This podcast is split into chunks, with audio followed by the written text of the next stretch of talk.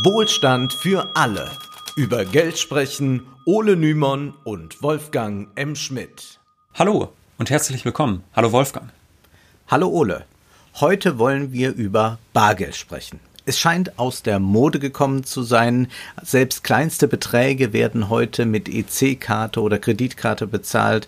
Auch eine Bezahlung per Smartphone ist schon möglich und wir werden in den nächsten Monaten und Jahren viele Neuerungen beim bargeldlosen Bezahlen erleben.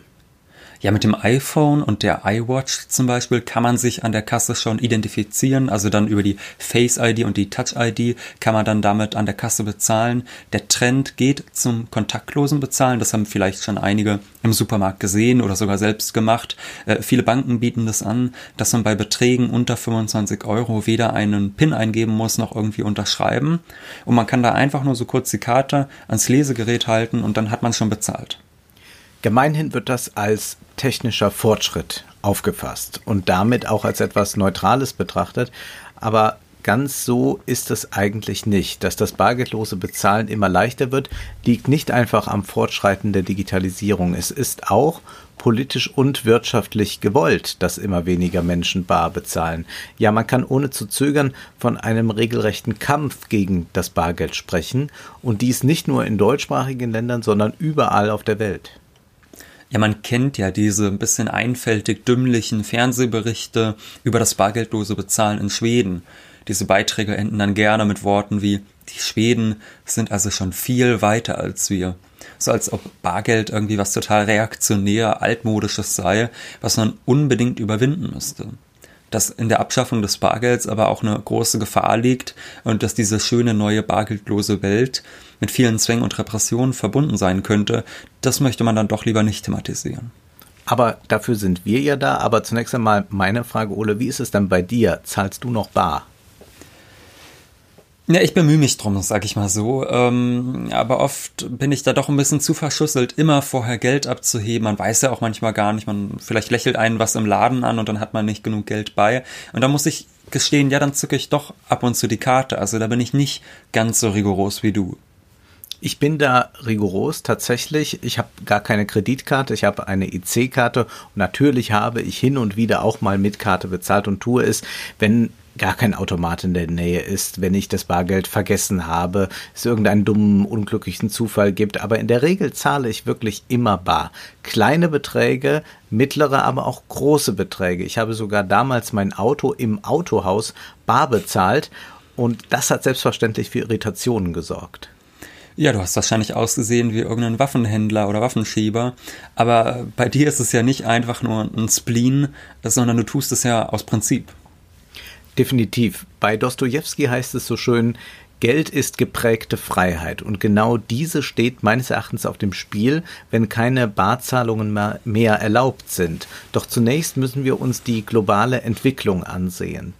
Ähm, während die Deutschen und auch die US-Amerikaner noch sehr am Bargeld hängen, ist das in Ländern wie China oder Schweden bereits anders. Zumindest haben dort Bürger immer seltener die Möglichkeit, überhaupt noch bar mhm. zu zahlen. In den Niederlanden gibt es Parkautomaten oder Busse und, äh, An und Bahnen des öffentlichen Nahverkehrs, bei denen man nur noch mit Karte zahlen kann. Und in vielen Ländern, wie zum Beispiel Dänemark, akzeptieren auch Geschäfte kein Bargeld mehr. Man wird zur Kartenzahlung dann gezwungen.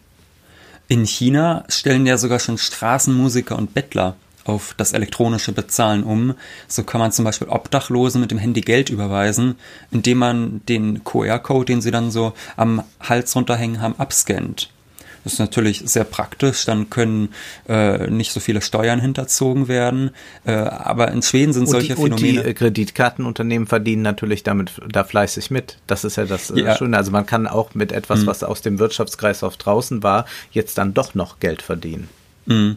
Das ist ja auch eigentlich etwas, was wirtschaftlich immer versucht wird, dass man gewisse gesellschaftliche Bereiche, die eigentlich noch nicht wirtschaftlichen Logiken unterworfen sind, äh, mit ökonomischen Prozessen durchdringt. Also, dass man Schulen privatisiert, Krankenhäuser privatisiert. Das sind ja Ideen, äh, die es schon immer gab oder die sogar auch umgesetzt werden. Aber wir wollen nicht zu weit abkommen. Ähm, diese, diese Phänomene des bargeldlosen Bezahlens, auch solche Kuriositäten, die sind äh, auch in Schweden schon zu beobachten, wo wir jetzt nicht genau wissen, wie flächendeckend flächendeckend das wirklich der Fall ist. Aber diese ganzen Kuriositäten zeigen, dass die Art und Weise des Bezahlens sich tatsächlich radikal verändert, auch wenn wir davon in Deutschland vielleicht noch verhältnismäßig wenig von mitbekommen. Und wir sollten uns auch fragen, sind diese Beispiele wirklich so kurios? Mit den Obdachlosen zum Beispiel, die Kreditkarten akzeptieren.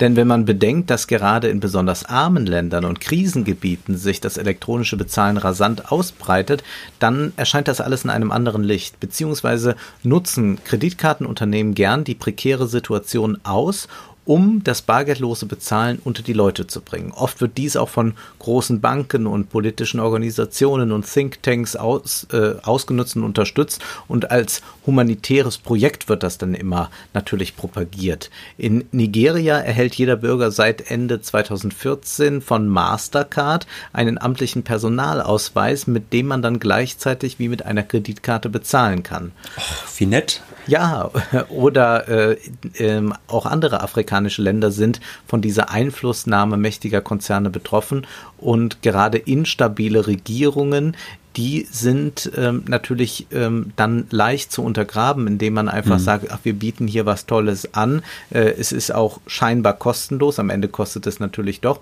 und zugleich wird damit dann das Bargeld abgeschafft. Ja, und äh, argumentiert wird dann immer, dass es einfacher und bequemer sei, das bargeldfreie Bezahlen. Da muss man aber sagen, naja, Bequemlichkeit stellt sich ja vor allem da ein, wo man etwas nicht tun muss. Wenn man zu etwas nicht gezwungen wird, da kann man da tatsächlich von Komfort sprechen. Nur interessanterweise ist es so, dass diese Techniken gerne dann bei Menschen ausprobiert werden, die sich eigentlich nicht wehren können zum Beispiel in dem jordanischen Flüchtlingslager Zatari, da zahlen die Flüchtlinge in den Märkten per Iris-Scan. Also das heißt, da wird wirklich die Iris im Auge ähm, durch eine Kamera gescannt und weil eben die Iris ähm, ein Unikat ist, wie auch unser Fingerabdruck, ähm, kann dann zweifelsfrei identifiziert werden, wer da gerade bezahlt zur Verfügung gestellt wird, diese Technik von dem Londoner Unternehmen Iris Guard, was ja auch schon ein sehr verräterischer Begriff ist, denn der Guard, das ist ja jemand, der etwas bewacht. Also eigentlich geht es tatsächlich um Bewachung. Das gibt dieses Unternehmen sogar mit dem Namen selbst zu. Und wir sehen, ein Akt der Wohltätigkeit ist es nicht wirklich, auch wenn das Unternehmen diese Technik dem Lager netterweise geschenkt hat. Denn das Unternehmen erhält tatsächlich ein Prozent dessen, was bezahlt wird, ein. Und das dürfte sich bei 80.000 Flüchtlingen sicherlich lohnen, völlig unabhängig davon, dass es dadurch natürlich auch noch viel kostenlose Publicity für das eigene Produkt gibt. Aber kritische Berichte gab es gar nicht so viele darüber. Es gab dann, äh, vielen war dann auch zu lesen in Zeitungen, äh, wie toll, wie einfach das alles geht und ob das nicht auch ein Vorbild für Flüchtlingslager in Deutschland sein könnte. Ne? Ja, und das Schöne, ja, und man hat dann eben auch Flüchtlinge tatsächlich abgelehnt, wenn sie sich diesem Verfahren nicht unterworfen haben. Aber mit Flüchtlingen kennt sich dieses Unternehmen tatsächlich sowieso gut aus, denn es ist gewissermaßen mit Flucht. Eine, ja, mit Flucht. Denn wer als Unternehmen auf den Kaiman-Inseln ansässig ist, den kann man, glaube ich, sowieso glatt als Steuerflüchtling bezeichnen. In diesem jordanischen Flüchtlingslager ist es so, dass äh, jeder Flüchtling 50 Dollar pro Monat überwiesen bekommt und zahlt eben dann mit den Augen. Und dadurch wird er natürlich vollkommen gläsern. Es kann genau kontrolliert werden, was und wie viel er kauft, zu welchen Zeiten. Wenn man bedenkt, dass Irisguard mit der Iris-Scan-Technik sonst US-Gefängnisse und Grenzposten der Arabischen Emirate ausstattet, dann begreift man schnell, dass diese äh, Technik vor allem eine Überwachungstechnologie ist mhm. und mit Bequemlichkeit wenig zu tun hat. Die Flüchtlinge fungieren hier kann man so sagen, als Versuchskaninchen für eine neue Stufe des Überwachungsstaats. Und insofern könnte man auch Bertolt Brecht zitieren, der sagte, Flüchtlinge sind Boten des Unglücks. Ja, denn es könnte sein, dass es uns auch bald ähnlich ergeht, dass uns diese Botschaft auch bald ereilt. Wer nicht bar bezahlt, der ist wesentlich besser überwachbar. Und da wird sicherlich der eine oder andere Zuhörer dann die Frage stellen, ja, was habe ich denn auch zu verbergen? Und da kann man immer wieder nur auf Edward Snowden verweisen, der bekanntlich gesagt hat, zu argumentieren, dass sie keine Privatsphäre brauchen, weil sie nichts zu verbergen haben. Das ist so, als würden sie sagen, dass sie keine Meinungsfreiheit brauchen, weil sie nichts zu sagen haben. Und ich behaupte auch, jeder Mensch hat etwas zu verbergen. Mhm. Und Vielleicht weiß man noch gar nicht, was man einmal bald verbergen wird müssen, denn das politische Klima kann sich ja ändern. Was heute noch rechtens ist oder was auch so als allgemein okay angesehen wird, das kann morgen schon als verdächtig gelten oder kann verboten sein. Plötzlich steht man dann unter Verdacht. Nehmen wir ein bisschen heikles Beispiel, die Prostitution. Sie ist in Deutschland erlaubt, in manchen Ländern aber wurde sie in den vergangenen Jahren verboten oder stark eingeschränkt. Wer jetzt stets elektronisch statt bar seine Bordellbesuche bezahlt hat, gilt als notorischer Bordellgänger und könnte dann wenn sich einmal das politische Klima ändert und wir zum Beispiel hier auch Prostitutionsverbote haben, das Ziel von staatlicher Überwachung werden. Ja, und wir müssen gar nicht so weit gehen, dass wir über staatliche Überwachung nachdenken. Sagen wir mal, man hat ein Gemeinschaftskonto mit seiner Ehefrau, da könnte das ja auch für gewisse Irritation sorgen. Ja, das ist jetzt erstmal keine Frage der Moral, sondern es geht hier um Freiheit. Jeder muss das Recht auf Geheimnisse haben und muss vielleicht auch das Recht haben, äh, einen Bordellbesuch verheimlichen zu können. Oder denken wir, man hat äh, eine Affäre und führt sie ins Restaurant aus. Auch hierbei wäre eine Kartenzahlung verräterisch. Oder nehmen wir etwas ganz harmloses. Der Ehemann möchte seiner Ehefrau etwas zum Geburtstag kaufen, was sie natürlich vorher nicht wissen soll, bemerken soll. Deshalb zahlt er bar das wäre dann alles nicht mehr möglich. Als gläserner Mensch wird man vor allem dann auch für die Werbung interessant. Diese kann ja jetzt schon sehr personalisiert, da sie unsere Vorlieben kennt, äh, werben. Möglicherweise werden die Preise aber dann auch noch viel stärker personalisiert werden, wenn hm. nichts mehr bar gezahlt wird. Schon jetzt kann die Buchung eines Hotels ja teurer werden, wenn man sie nicht mit einem Billig-Smartphone, sondern mit einem teuren iPhone vornimmt. Und das kann natürlich dann auch drohen, wenn das Bargeld erstmal abgeschafft ist, denn diese Daten könnten auch weitergegeben werden. Noch ist das sehr eingeschränkt, aber Datenschutz ist ja selten in Stein gemeißelt und wie schnell sind wir auch dabei, wenn da neue AGB kommen, einfach auf Akzeptieren zu klicken und schon werden Daten an andere Unternehmen weitergegeben. Ja, oder nehmen wir zum Beispiel den Zucker. Jeder darf so viele Süßigkeiten essen, wie er möchte. Gehen wir mal davon aus, dass es so bleiben wird. Problematisch wird es dann aber, wenn unsere gesamten Süßigkeiten-Einkäufe durch das elektronische Bezahlen erfasst werden und Versicherungen an diese Daten gelangen könnten. Oder sie erfahren, wie viel Zigaretten, Alkohol, Fleisch wir konsumieren. Plötzlich musst du einen höheren Versicherungsbeitrag zahlen, weil du gerne Sachertorte isst und über deinen Cola-Konsum schweigen wir uns an dieser Stelle lieber mal ganz aus.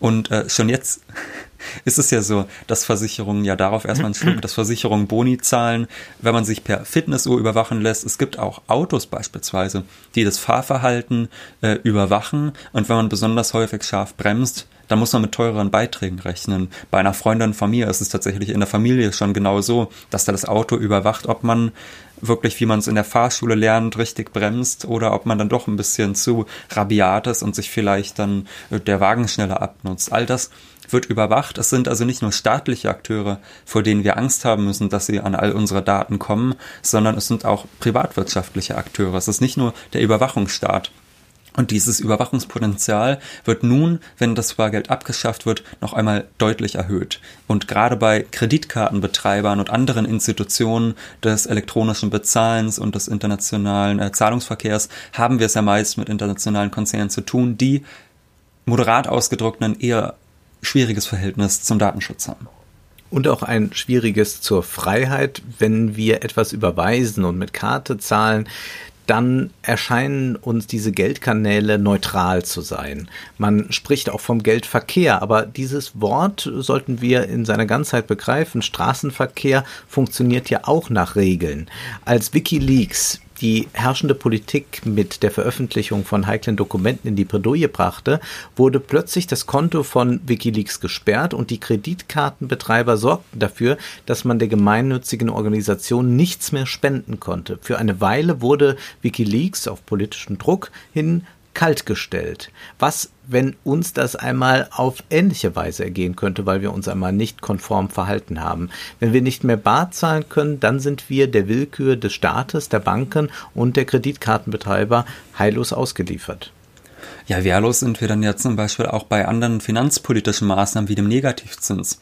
Zurzeit ist es ja so, dass wir kaum noch Zinsen für unser gespartes Geld bekommen.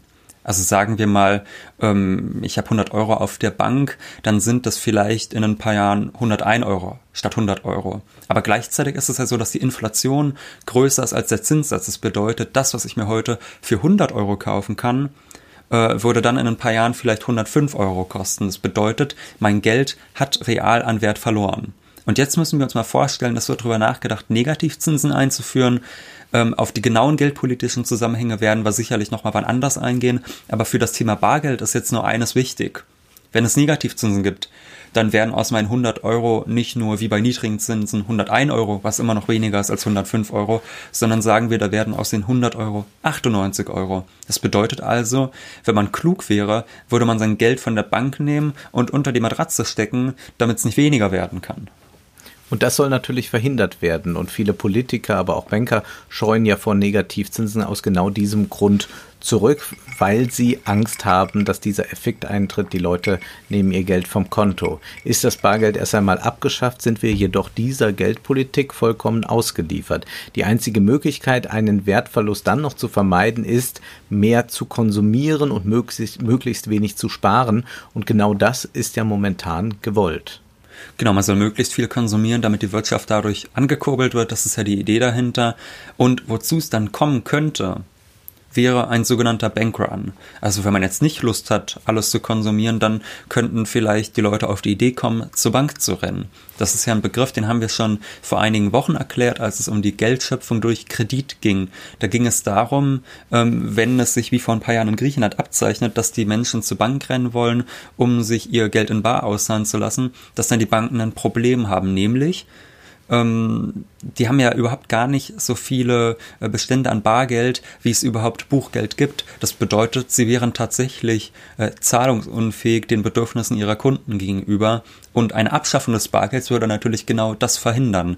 Das wäre sehr, sehr praktisch, denn das bedeutet dann, dass die Kunden sich überhaupt nicht dagegen wehren können, wenn ihnen durch Negativzinsen Geld weggenommen wird. Sie können sich nicht dagegen wehren, äh, wenn die Banken, sage ich mal, um sich zu retten, auf die Spareinlagen der Kunden zurückgreifen wollen. Das sind alles Dinge, gegen die wir uns dann nicht mehr wehren könnten.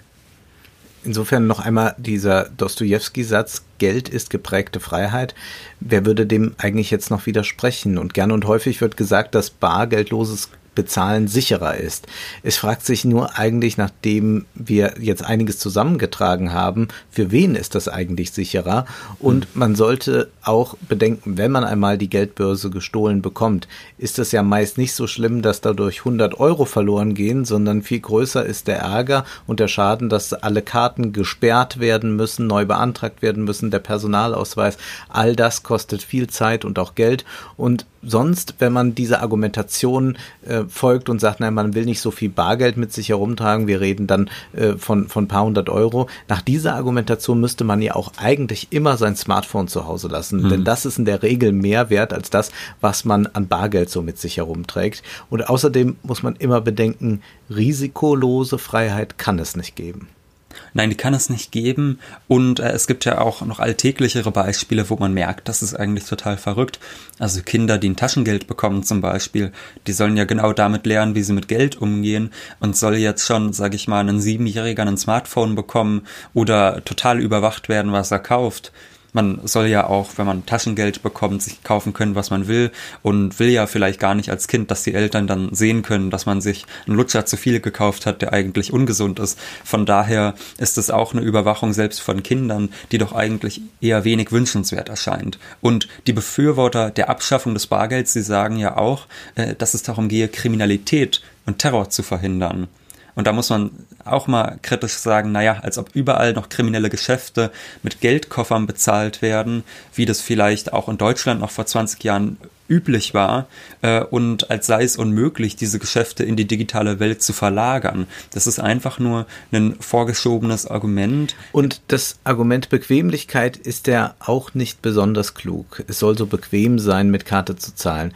Schließlich könnte es ja für uns alle recht unbequem werden, wenn mhm. wir uns zum Beispiel nicht konform Normverhalten und so schnell die Kartenzahlung auch in Zukunft laufen mag an der Kasse, hinterher muss man doch sein Konto kontrollieren, ist alles richtig abgebucht, ähm, habe ich überhaupt noch im Überblick, wie viel ich habe, wie viel ich ausgegeben habe. Es gibt eigentlich nichts unkomplizierteres, als das Bargeld zu zücken. Vor allem äh, ist es ja nicht so, dass man ständig überall riesen Summen zu zahlen mhm. hat. Mit 200, 300 Euro in der Tasche kommt man eigentlich ziemlich weit.